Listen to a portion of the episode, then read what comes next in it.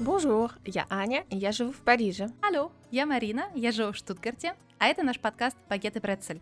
В рамках этого подкаста мы говорим о разных аспектах жизни во Франции и Германии, сравниваем культуры, привычки, традиции и делимся своими впечатлениями о жизни в этих странах.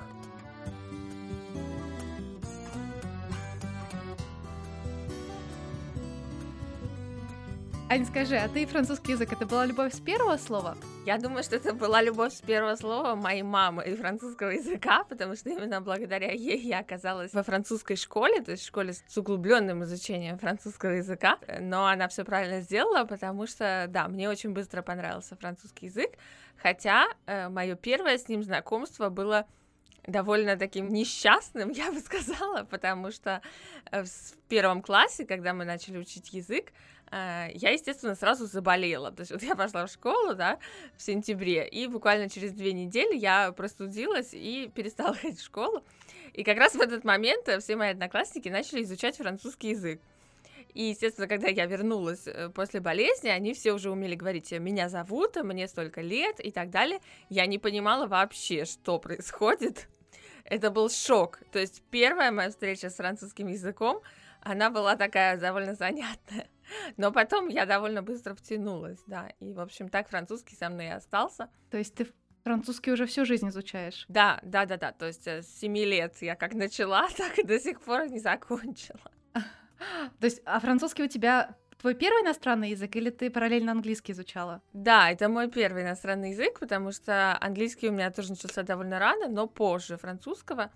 И уклон во всех тех школах, в которых я училась, а именно в двух, э, делался именно в сторону французского. То есть э, это всегда была моя такая большая любовь. Параллельно я много чего делала на французском, э, потому что в Санкт-Петербурге отличное франкофонное сообщество. И мы много чего делали, ездили в лагерь, участвовали в олимпиадах, организовывали всякие мероприятия, поэтому я всегда, всегда, всегда Э, была в курсе э, всяких французских штук и новостей. Ой, как это здорово. Мне кажется, это так классно находиться э, в сообществе людей, которые, во-первых, разделяют э, твои интересы и твою любовь, а во-вторых, с ними можно потренировать язык. Это так важно, в принципе, для изучения языка, мне кажется, это самое важное, его регулярно использовать. Да, да, да, это точно.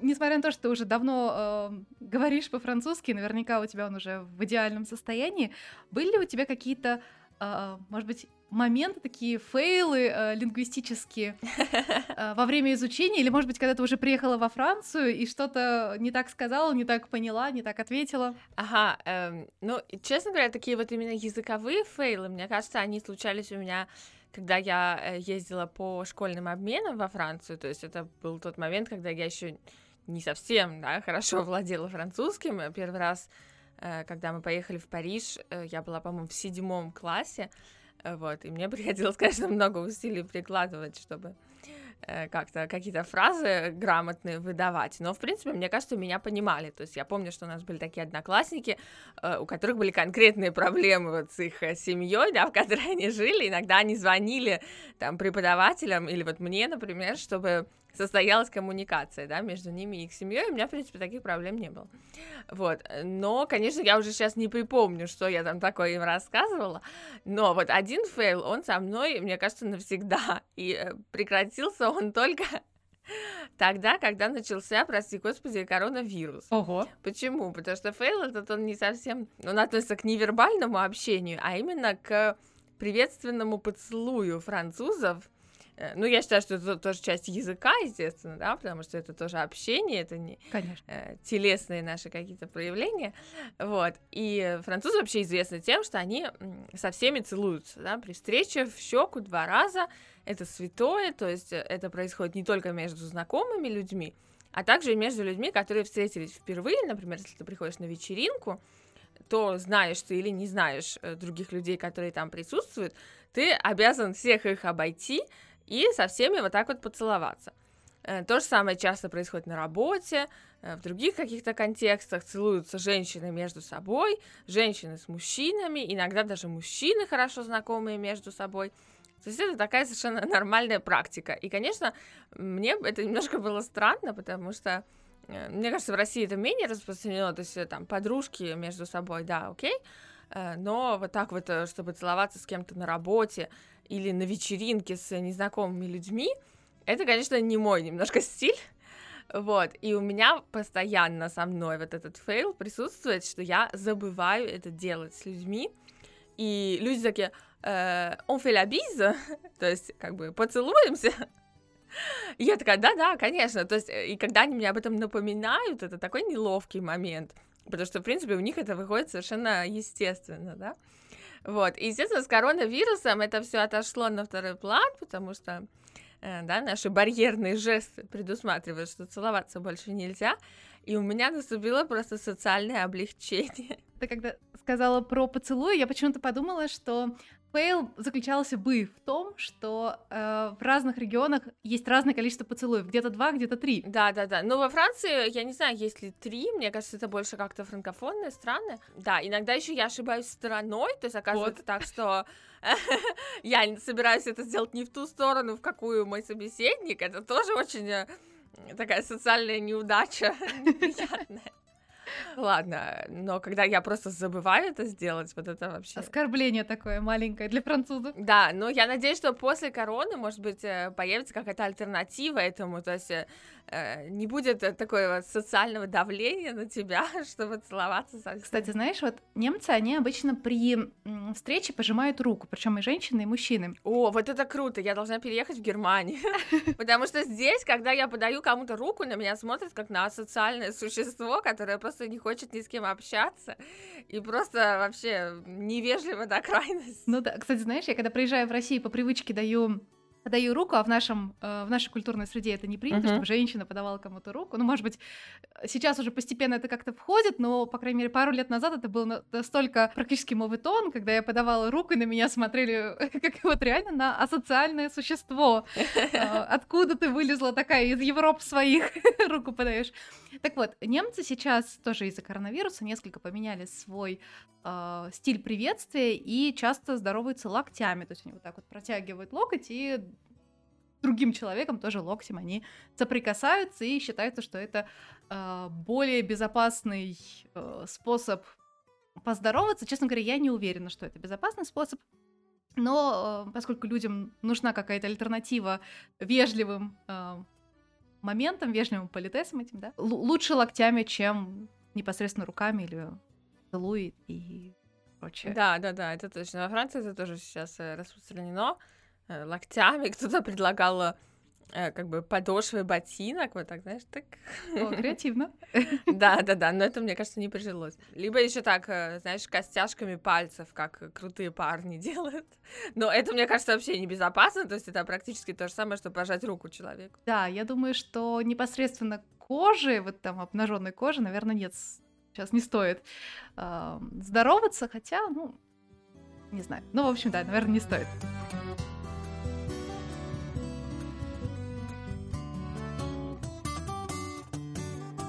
Ну, что-то мы все про меня. Расскажи про твою историю с немецким и твои фейлы. О, мои фейлы. Ты знаешь, Мои фейлы продолжаются до сих пор. А, я про них тоже чуть позже расскажу, но а, сначала про меня и про немецкий. Начну с того, что я ужасно не любила немецкий язык. И настолько его не любила, что когда в седьмом классе в нашей гимназии нужно было выбрать второй язык, первый у меня был английский, выбор был между французским и немецким. Мы уже тогда с родителями знали, что мы будем переезжать в Германию, но я настолько была против немецкого языка, он мне настолько не нравился именно вот своей мелодией, что мой маленький такой протест был, я сказала родителям, что я пойду изучать французский. Э, на самом деле я не пожалела ни дня, потому что я понимаю, что если бы я тогда не пошла изучать французский, я бы его никогда не выучила, наверное. Мне очень повезло с моей преподавательница Надежда Леонидовна, если вы слушаете. Вам большой привет, большое спасибо. Я учила французский. В общем, немецкий я старательно отодвигала как только можно, как, как можно дальше. Начала его учить, наверное, только в 16 лет, когда я пошла уже на курсы, потому что мы уже точно знали, что вот-вот мы уже переезжаем и надо учить. И я для себя внезапно открыла, что немецкий язык, он не такой противный, как я э, его привыкла слышать в различных фильмах, которые у нас крутили на телевидении, да, такие больше времен э, после Второй мировой войны, где, соответственно, образ немца и немецкого языка, он был довольно однозначный, явно негативный. Плюс в тот момент была популярна группа Tokyo Hotel, которую, может быть... О, да, это наша молодость. Да, кто-то, кто-то, может быть, помнит, и практически все мои подружки тащились от этой группы, а, и я была единственной, кто хоть что-то понимал из этих песен, потому что э, интернет, э, так, мне было 16, в каком это году было, в 2005 да, я 89-го года, эм, тогда интернет был почему-то не, еще не настолько э, развит, как сейчас, и, в общем, в журналах искали тексты песен, а я что-то даже понимала на слух, потому что довольно простые песни у Tokyo Hotel, и я была таким мини-экспертом по переводу. Вот, и параллельно с этим на телевидении шел сериал э, турецкий для начинающих, это немецкий сериал про жизнь э, мигрантов турецких в Германии. И поскольку у нас часто фильмы идут в таком дубляже, что э, ты слышишь русскую речь, но и отрывки оригинальных э, фраз, э, мне тоже было интересно так послушать, а что они говорят, а как они ругаются, например, там, когда они между собой ругаются, какие они слова говорят. Почему-то это было мне очень интересно. И они постоянно говорили слово шайса, да, шайса это э, дерьмо, uh-huh. и они постоянно ругались. Это, наверное, было одно из первых слов, которые я выучила. Э, ну, помимо их хайса и их бин и так далее. Вот, в общем, как-то постепенно э, моя любовь к немецкому, она начала все больше и больше как-то проявляться и ощущаться, вплоть до того, что я даже стала преподавать немецкий. Вот, и сейчас, конечно, я его очень люблю, считаю немецкий а, красивым языком, но не по мелодии, э, потому что, наверное, мелодичность больше присуща французскому, итальянскому а, языкам, а именно по своей практичности и по своей конструкции. То есть, если мы представим французский и немецкий язык, для меня это как э, туфли на шпильках и кеды. То есть в туфлях ты выходишь красивая в театр, э, продефилировала по красной дорожке, ощущаешь себя королевой, но в нормальной жизни проще, конечно, в кедах. Ну, это правда, что немецкий, он, наверное, более компактный, да, в том плане, что у них Э, сохранились склонения, так же, как и в русском, э, и вот эти вот э, конструирование слов, которые позволяет немецкий, оно тоже довольно удобное, потому что, как ты мне уже говорила, можно составлять свои слова. Да, это одна из, наверное, моих самых любимых функций немецкого языка. Я вот сейчас приведу для слушателей небольшой пример. А, Берем слово цойк. Цойк это какая-то вещь, какая-то штука. И смотрим, если эта штука летает, то есть самолет это флюгцойк. Если это, с этой штукой можно играть, то это будет шпильцойк. Если с этой штукой можно работать, это верхцойк. Если эта штука горит, то это фойерцойк. То есть, собственно, ты смотришь, что делает эта штука, и описываешь ее э, подходящим словом. Мне кажется, это прекрасно. Угу, классно. То есть лимитов э, в этом, в общем-то, нет, да? Можно любую штуку так взять и описать. Да, да. И поэтому часто люди пугаются э, тому, что в немецком языке длиннющие слова, там по 50 букв. Не знаю, я не уверена, что есть слово 50 букв, наверняка. При желании можно сделать. А, но на самом деле это просто часто прилагательные или глаголы, которые нанизываются на существительные, и, собственно, одно слово описывает целое явление, возможно, или целый какой-то феномен. Да, то есть это как э, как целая фраза практически, но да. только в одно да, слово. И она очень емкая. Поэтому мне, в общем-то, люди, которые учат немецкий язык, да, они не обязаны прямо так заучивать э, это по 50 букв э, все сразу, да, это можно в процессе уже сконструировать. Абсолютно, да, и это, конечно, наверное, самое uh-huh. прекрасное, что есть в немецком языке. Но, конечно, во время изучения я много совершала э, различных э, ошибок, и иногда это были какие-то оговорки, как, например, я пришла в магазин, когда только переехала в Германию, я заучивала фразы, которые мне нужно будет сказать людям, и заучила две фразы, что я хочу заплатить картой и дайте мне, пожалуйста, большой пакет.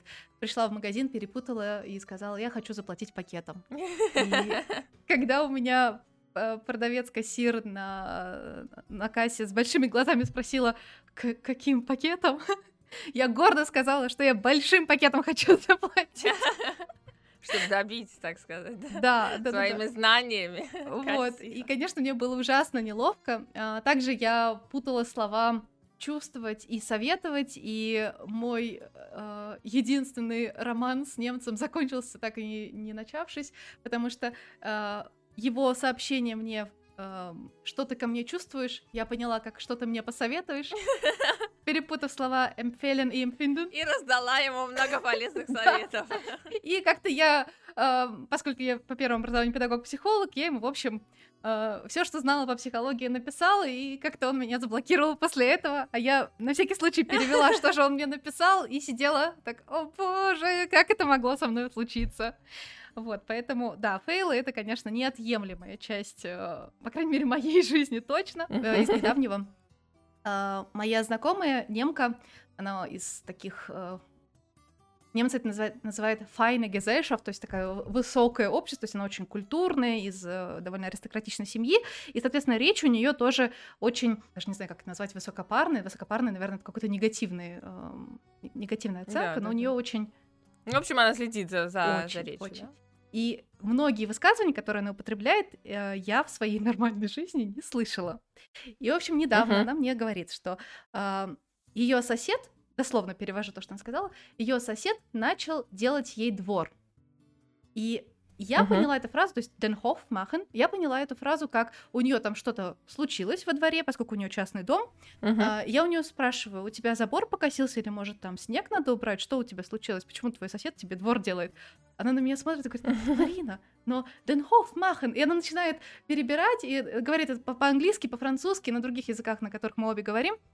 И в какой-то момент я понимаю, что Hof machen это ухаживать за кем-то. То есть ее сосед начал за ней ухаживать, а не ремонтировать ее забор. Да, да. И, конечно, это тоже был... Но это на самом деле по-французски то же самое, faire la cour. Да, да, да. Uh, да, я не помню, чтобы... Кортисы, по-моему, по-английски. Я делала такую ошибку, но я думаю, что легко ошибиться, да. Faire la cour — это то же самое делать двор. Вот. И это такой прям был неловкий момент, потому что я себе уже нарисовала картину ее сосед ремонтирующего забора, а он... Да, сосед такой деловой помог ей. Да, я еще думаю, надо же, какие люди есть в наших селениях.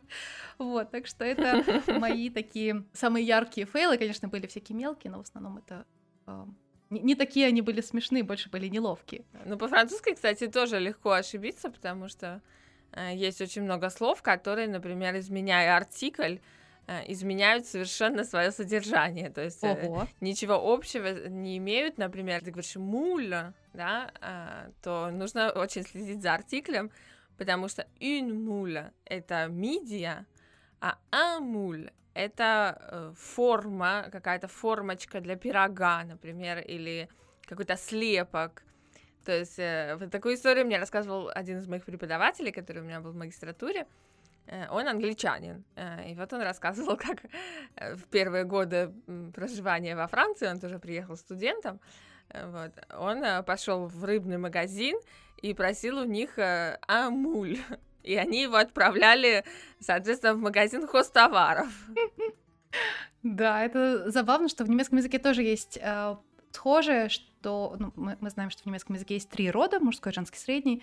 И, uh-huh. например, слово «штоя» э, может обозначать и налог, и руль, в зависимости от того, в каком мы э, роде поставим это слово.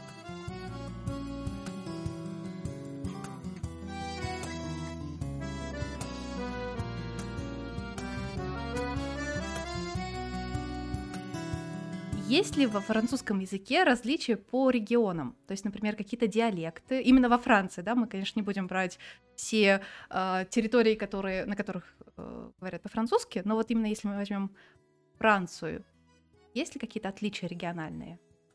Да, да, на самом деле эти отличия, они э, на разных уровнях, то есть э, есть то, что называется региональные языки во Франции, э, и эти региональные языки, они, естественно, старше, да, их традиция дольше, чем у самого французского языка, который, в общем-то, э, явление не только лингвистическое, да, но и как любой национальный язык, явление историческое и политическое. Монархия, потом э, революция, да, и желание создать какой-то единый язык, да, все это привело к созданию некоего общего французского языка, тогда как, в общем-то, раньше в каждом регионе говорили на своем языке. И, к сожалению, сейчас от этих региональных языков э, кое-что осталось, но, может быть, не так много, как э, хотели бы э, люди, которые в этих регионах проживают. И началось вот, это вот, э, вот этот крестовый поход, как они часто говорят, против региональных языков во Франции, э, как раз во времена революции. Потому что э, революционеры считали, что э, невозможно сделать революцию, невозможно создать республику, если каждый говорит на своем языке. Потому что э, если каждый говорит по-своему, то это ведет э, к разобщению да, народа, и им будет не договориться, и единое государство не построить. Поэтому революционеры довольно плохо относились к региональным языкам, э, и уже после революции, когда создалась единая школа да, э, французская, э, в ней огромное значение уделялось тому, чтобы все дети учили французский язык и между собой не говорили на региональных языках. То есть были даже телесные наказания для детей, которые на перемене, например, начинали говорить там по-окситански или по-бретонски и так далее. Э, то есть э, была такая действительно эксплицитная совершенно воля э, к тому, чтобы вот эти вот региональные различия устранить, чтобы была единая и неделимая, в том числе с языковой точки зрения, республика. И сейчас, конечно, мы видим эффект от этого, да, то есть во Франции есть, конечно, региональные языки, но многие из них практически не используются, уже практически не изучаются. И э, действительно живут сейчас э, только те языки, носители которых имеют также сильную региональную, ярко выраженную региональную идентичность. Да, то есть это баски, это э, жители Корсики, это бретонцы, то есть те, у кого вот сохранилась действительно эта привязанность и э, ярко выраженная идентичность Э, региона.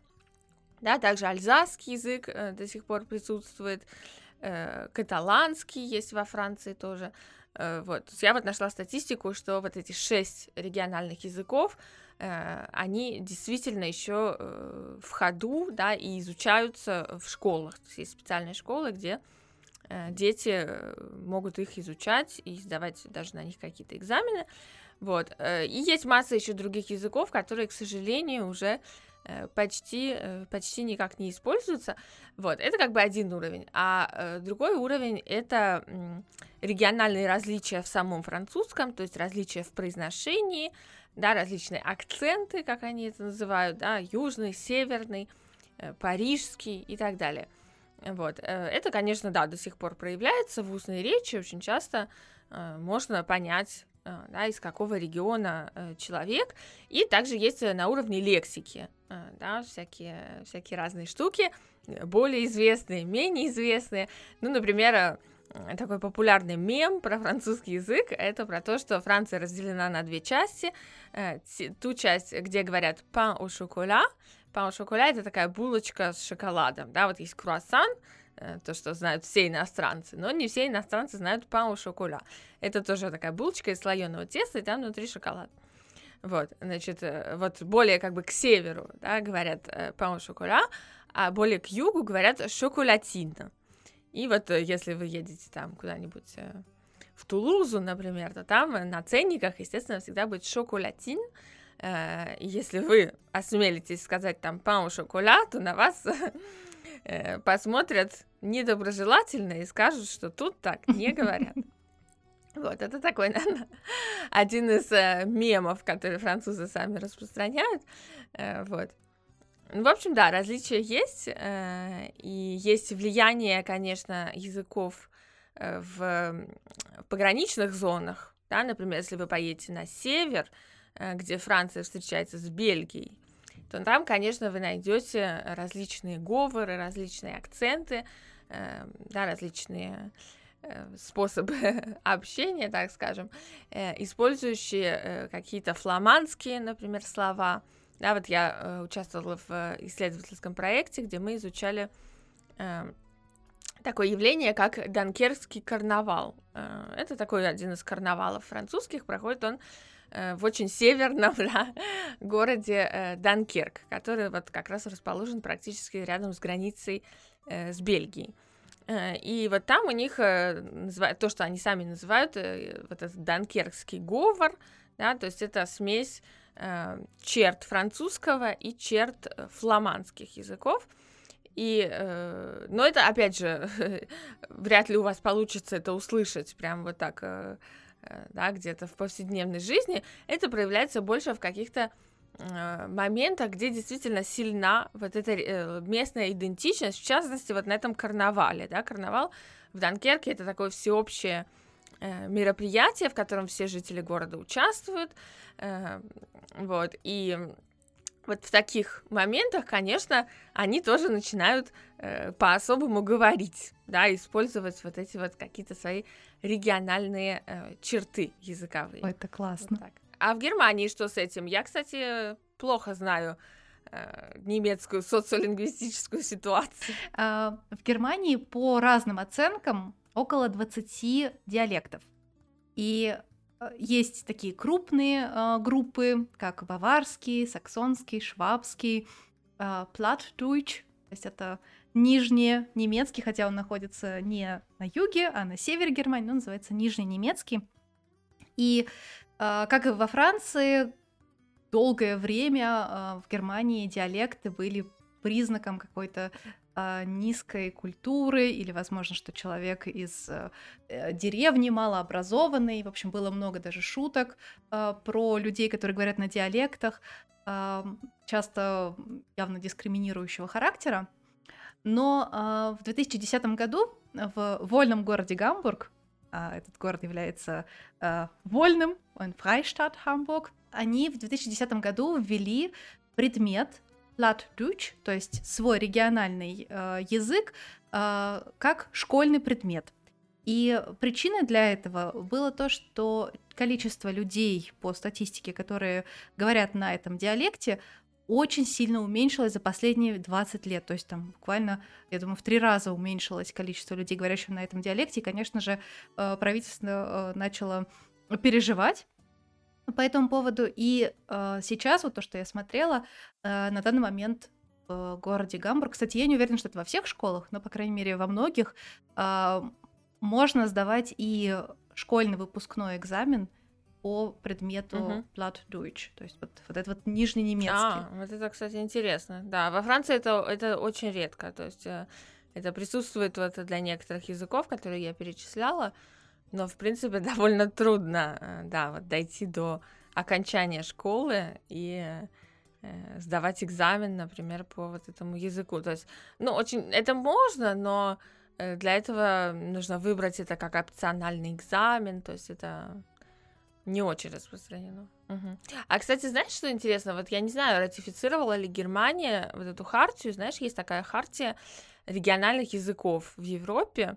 Э, которая предполагает, что региональным языкам, как раз для их поддержания, для их сохранения, э, может даваться какой-то особый статус, то есть они становятся, ну, может быть, не совсем официальными языками страны, но обладают каким-то специальным статусом. И вот я знаю, что Франция, например, не ратифицировала эту хартию, и многие недовольны, естественно, этим, потому что это закрывает путь региональным языкам, например, в администрацию, да, то есть Э, ну, во Франции, опять же, до сих пор вот это присутствует немножко революционная идея о том, что э, французский гражданин не может общаться со своей администрацией на каком-то языке, кроме французского, да, поэтому э, вот эта хартия до сих пор не ратифицирована, потому что во Франции она считается э, противоречащей Конституции Французской Республики, которая говорит, что во Франции только один официальный язык, а республика едина и неделима. Ты знаешь, насколько я знаю, в Германии э, единственным языком является классический немецкий, называется Hochdeutsch, но по моему опыту очень часто и в ведомствах, и в разных каких-то государственных учреждениях можно услышать региональный язык. То есть, приехав в Саксонию, очень часто с тобой будут говорить по-саксонски, даже если они а, им стоило бы говорить на классическом немецком, они будут говорить на саксонском. В регионе, где я живу, в ходу швабский диалекты, он тоже довольно специфический. Один из примеров на классическом, немецке, на классическом немецком мы скажем «Mädchen» — девочка, здесь мы скажем «Mädle» или «bisschen» немножко, на классическом немецком «bissle». Да, то есть вот есть такие эм, различия. Ну, в принципе, они довольно понятны. Я думаю, что их... А ты сама говоришь на швабском? А, нет, это, наверное, моя такая принципиальная позиция. Я люблю э, слушать диалекты, но э, я и преподаю сама только э, классический немецкий и говорю тоже на классическом немецком. А причина этому была такая, когда я познакомилась с своей знакомой из Швейцарии, и я пыталась несколько так подделать швейцарский немецкий, она на меня серьезно посмотрела и сказала, что мы швейцарцы это не любим на швейцарском немецком, на диалектном, да, должны говорить те, кто, кому этот язык принадлежит. И э, для меня это так вот прям запомнилось. Я не знаю, может быть, э, кто-то из немцев любит, когда иностранцы говорят на э, их местном диалекте, но я решила, что я буду все-таки говорить на классическом немецком. Ну, в принципе, мне это удобно. Угу. Ну, интересная такая сильная позиция идентичности. Да. Но, кстати, что касается различий, вот, например, э, мы заговорили с тобой по-французски, есть пан au chocolat и шоколатин. Э, что касается булочек, в Германии есть похожая вещь. Э, например, булочка на севере будет называться брötchen, а булочка на юге будет называться векерле или земель. То есть это абсолютно другое слово. В Швейцарии ее назовут брötli, в каких-то других реги- а, регионах могут назвать лябла, то есть это вообще разные, абсолютно разные слова. И для тех, кто интересуется, могу посоветовать сайт, а, который называется Atlas der deutschen Alltagssprache, то есть атлас повседневного немецкого языка, если вам интересно, где в каких регионах что говорится.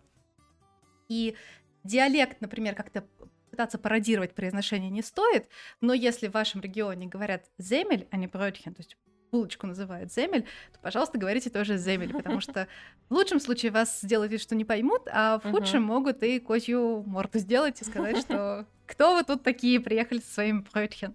Вот, Мне так нравится, как ты говоришь по-немецки. Я Ой, ужасно спасибо. хочу выучить немецкий уже некоторое время. У меня эта мысль в голове. Вот, так что следующий мой язык это обязательно будет немецкий. О, это здорово, это прекрасный язык.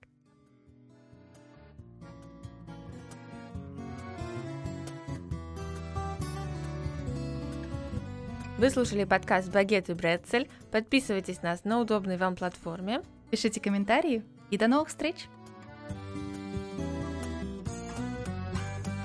В этом выпуске была использована музыка Ильи Труханова. Над выпуском работали звукорежиссеры Даниил Орлов и Дмитрий Баженов.